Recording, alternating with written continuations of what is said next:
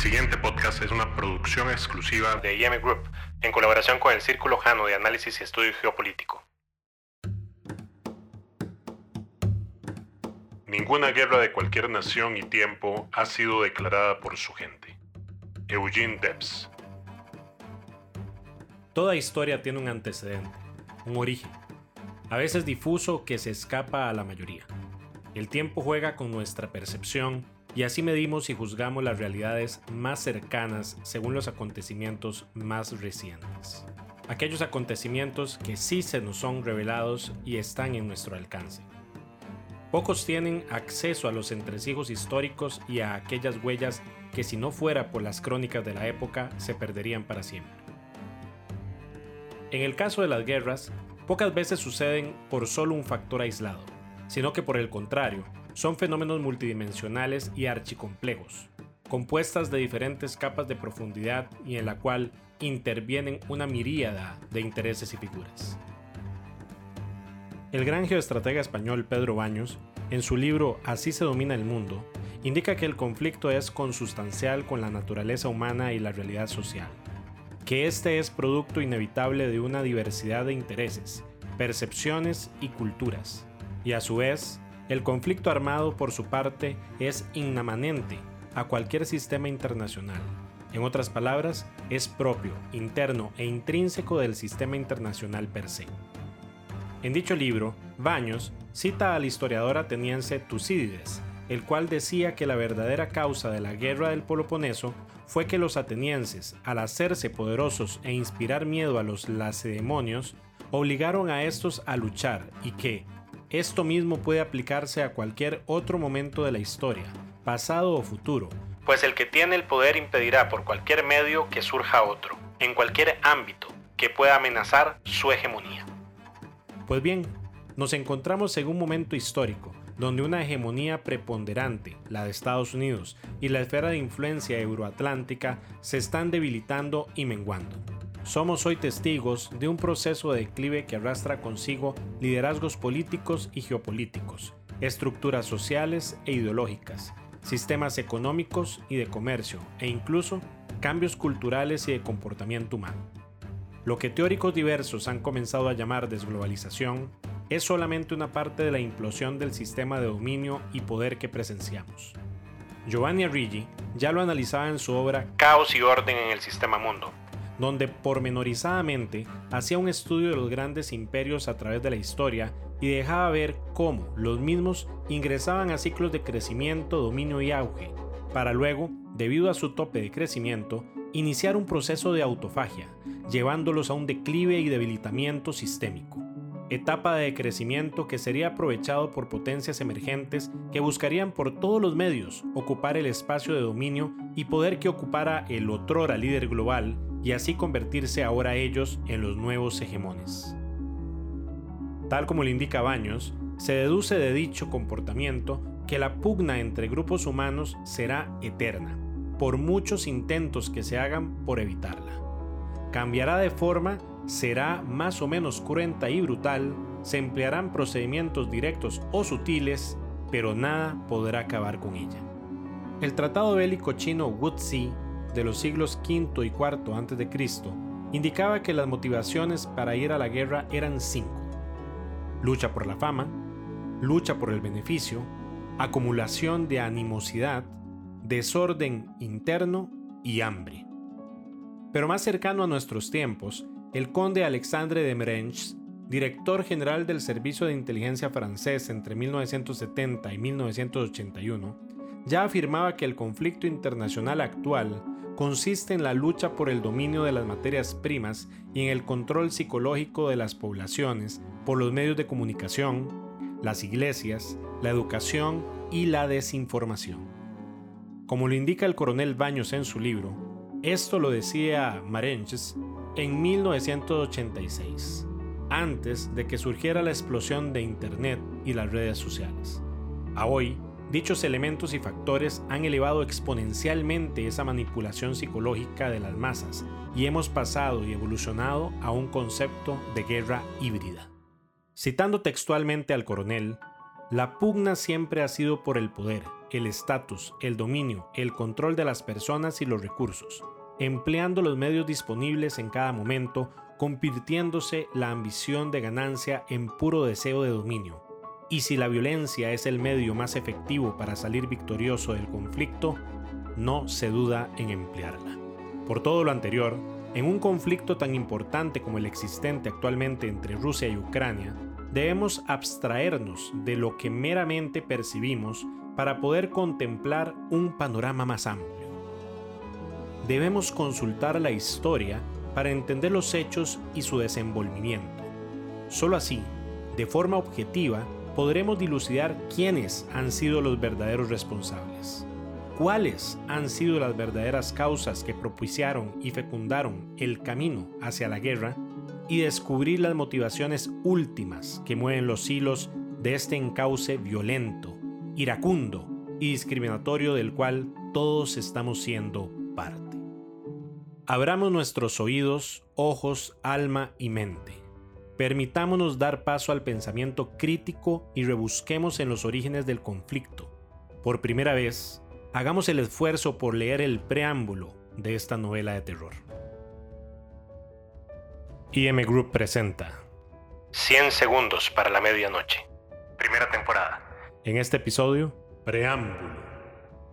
La forma más pedagógica de acercarnos a la realidad de esta historia es a través de una crónica. Así, enumerando en un orden secuencial cronológico ciertos eventos de relevancia, podremos entender el desenvolvimiento de las presuntas causas del conflicto actual y quién sabe, poder asomarnos, aunque sea por un instante, al rostro de la verdad. Año 2021, 9 de junio. El presidente Volodymyr Zelensky presentó previamente al Parlamento ucraniano, mejor conocido como la Rada Suprema, el proyecto de la ley sobre los pueblos autóctonos de Ucrania marcándolo como proyecto impostergable, el cual define los derechos de la población autóctona del país. En dicho documento no figuraban los ciudadanos de origen ruso como parte de los pueblos autóctonos, siendo que su número asciende a millones dentro de Ucrania, exactamente el 17.2% de su población, al igual que centenares de miles de bielorrusos, 0.57% de la población, y de moldavos, 0.54%. Estas tres conformando las minorías étnicas más numerosas de toda Ucrania. Básicamente, de un plumazo, se privaría a dichos ciudadanos del derecho de considerarse pueblos autóctonos del país y las garantías de seguridad y respeto a los derechos humanos, culturales y sociales que ello implica. En respuesta a dicho proyecto de ley, la Duma rusa declaró que calificaba el mismo como un ultraje a la memoria histórica y un nuevo intento de meter la cuña entre los pueblos ucraniano, ruso y otros pueblos autóctonos de Ucrania, señalando que de esta forma confirmaba sus anteriores conclusiones sobre el carácter nefasto de la política étnica que aplicaban las autoridades ucranianas, al socavar sus propias constitución y leyes e incumplir los compromisos internacionales asumidos.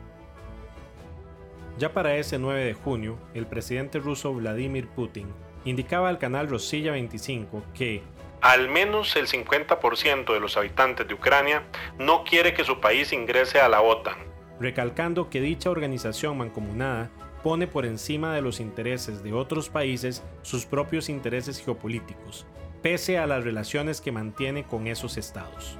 Putin llamó a pensar en las líneas rojas que no debían ser superadas y advirtió que, de seguir instigando a que Ucrania ingrese a la OTAN y dicha organización pudiera incursionar dentro del territorio ucraniano y colocar dentro de él armas estratégicas y de largo alcance, sería nefasto para la estabilidad de los buenos tratos entre los países y los acuerdos internacionales previamente pactados. Aclaró que un cohete lanzado desde la ciudad ucraniana de Kharkov o de Dnepr necesitarían solo unos 7 o 10 minutos para alcanzar la parte central de Rusia.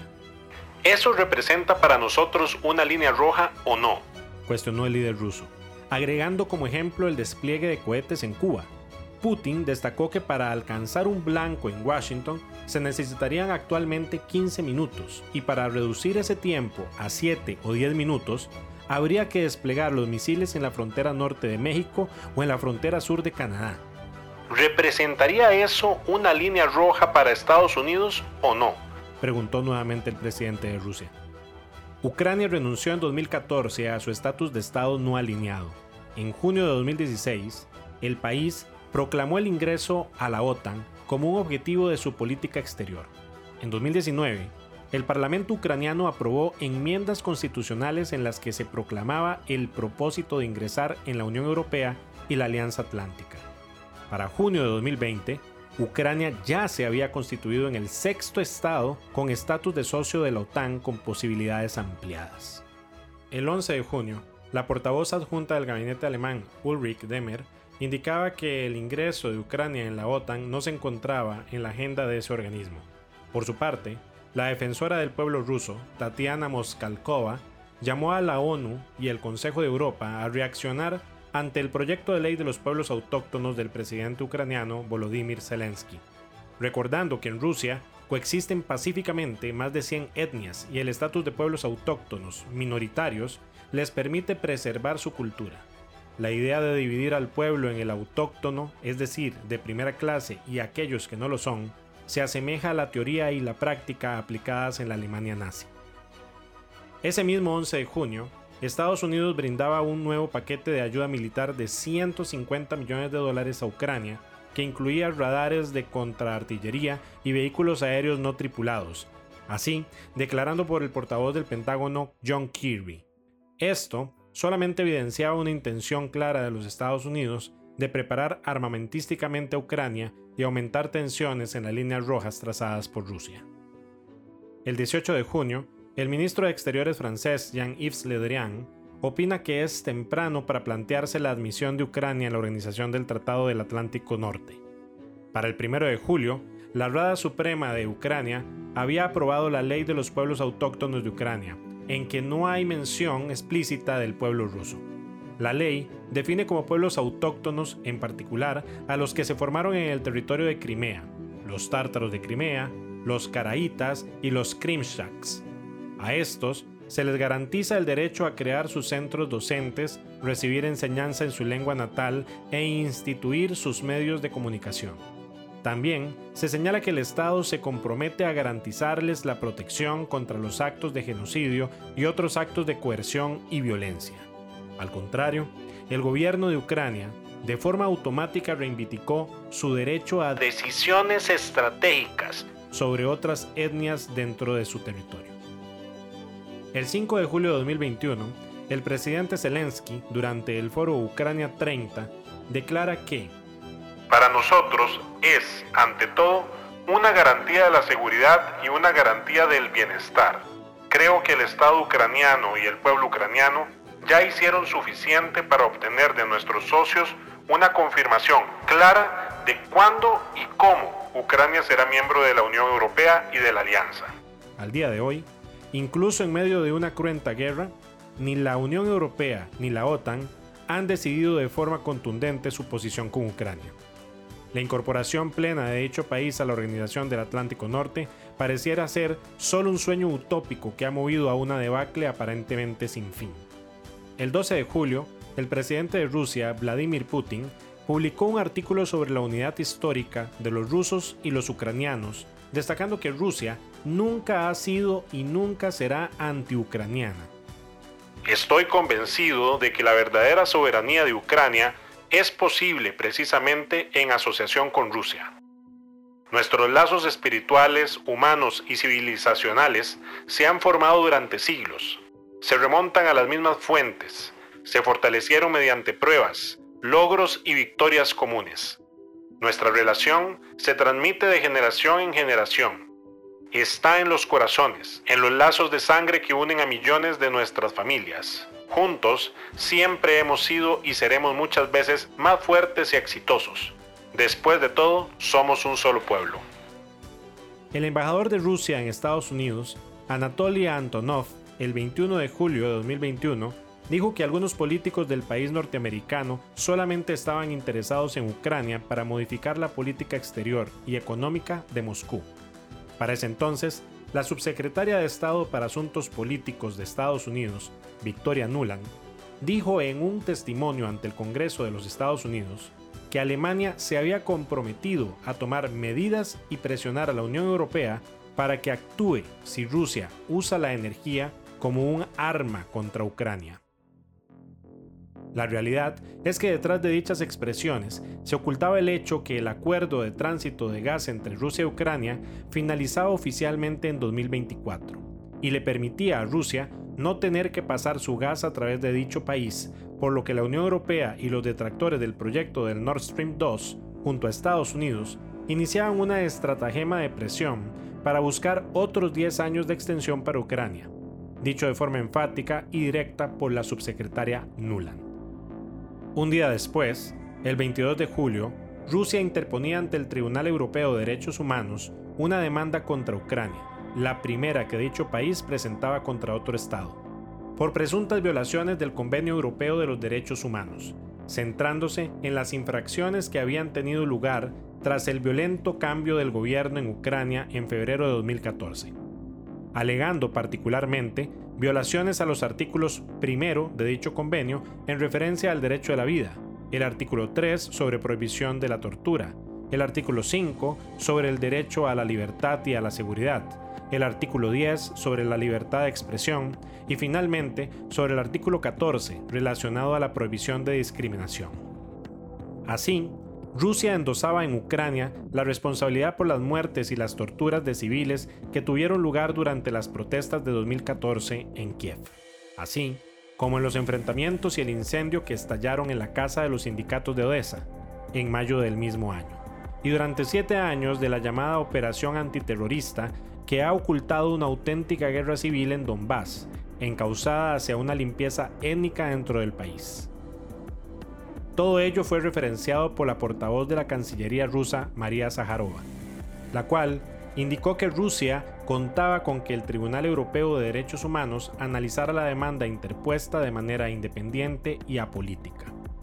Rusia, por su parte, también acusó a su país vecino de hostigar la disidencia, aplicar una política de discriminación con respecto a las comunidades rusohablantes, lanzar ataques contra las delegaciones diplomáticas y otras oficinas de Rusia, incentivar y encubrir a radicales ultranacionalistas y haber provocado el derribo del vuelo MH17 con su renuencia a cerrar el espacio aéreo.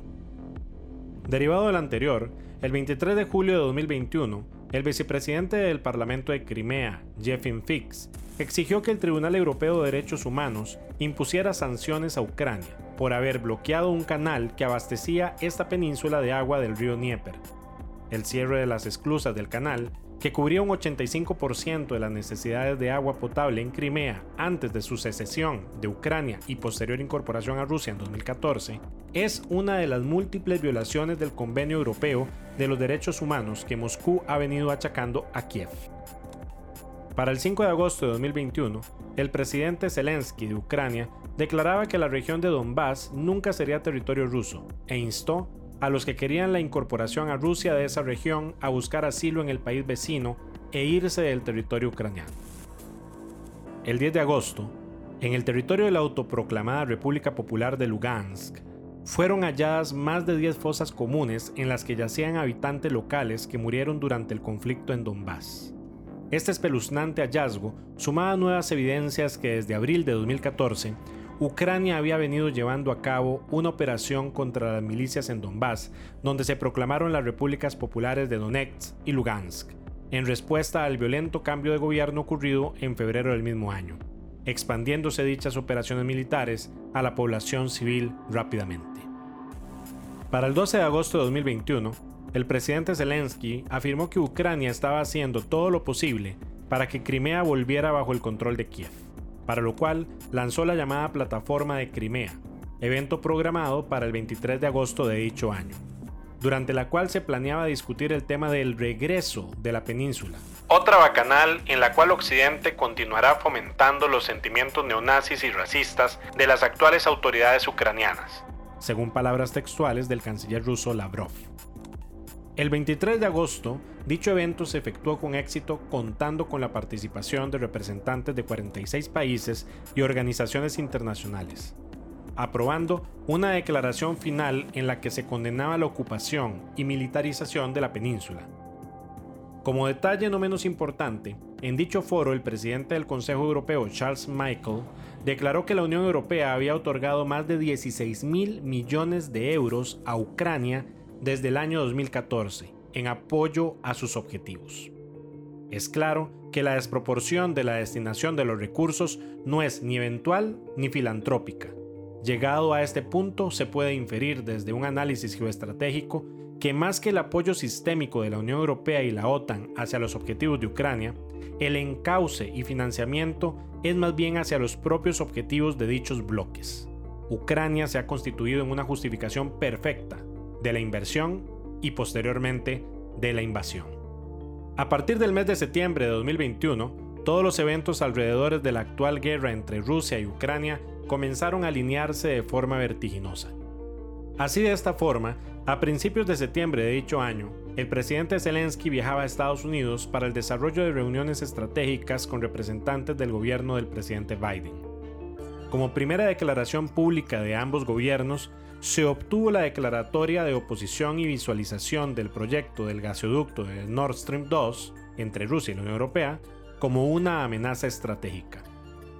Claro está que dicho proyecto se podría visualizar como una amenaza geoestratégica al contemplar que una vez vencido el plazo de canalización y transporte de gas entre Rusia y Ucrania, los únicos pasos industriales para proveer de dicho bien estratégico al resto de Europa sería por los gasoductos Nord Stream, generando una potente vinculación especial entre Rusia y Alemania, y perdiendo automáticamente Ucrania su relevancia en el juego energético a nivel regional. De forma colateral, Estados Unidos perdería aún más competitividad para proveer al mercado europeo con su propia oferta de gas. Así de esta forma, mientras que el presidente Putin reprochaba a Kiev por la falta de voluntad para normalizar sus relaciones, el presidente Zelensky declaraba abiertamente la posibilidad del estallido de una guerra entre ambos países. El 6 de septiembre de 2021, el consorcio Nord Stream AG proporcionaba imágenes de cómo se soldaba y emplazaba la pieza final de la nueva vía de transporte para el gas natural ruso. La última pieza para facilitar el trasiego de ni más ni menos que 55 mil millones de metros cúbicos anuales de combustible. Ante un cruento invierno europeo, la amenaza estaba cernida.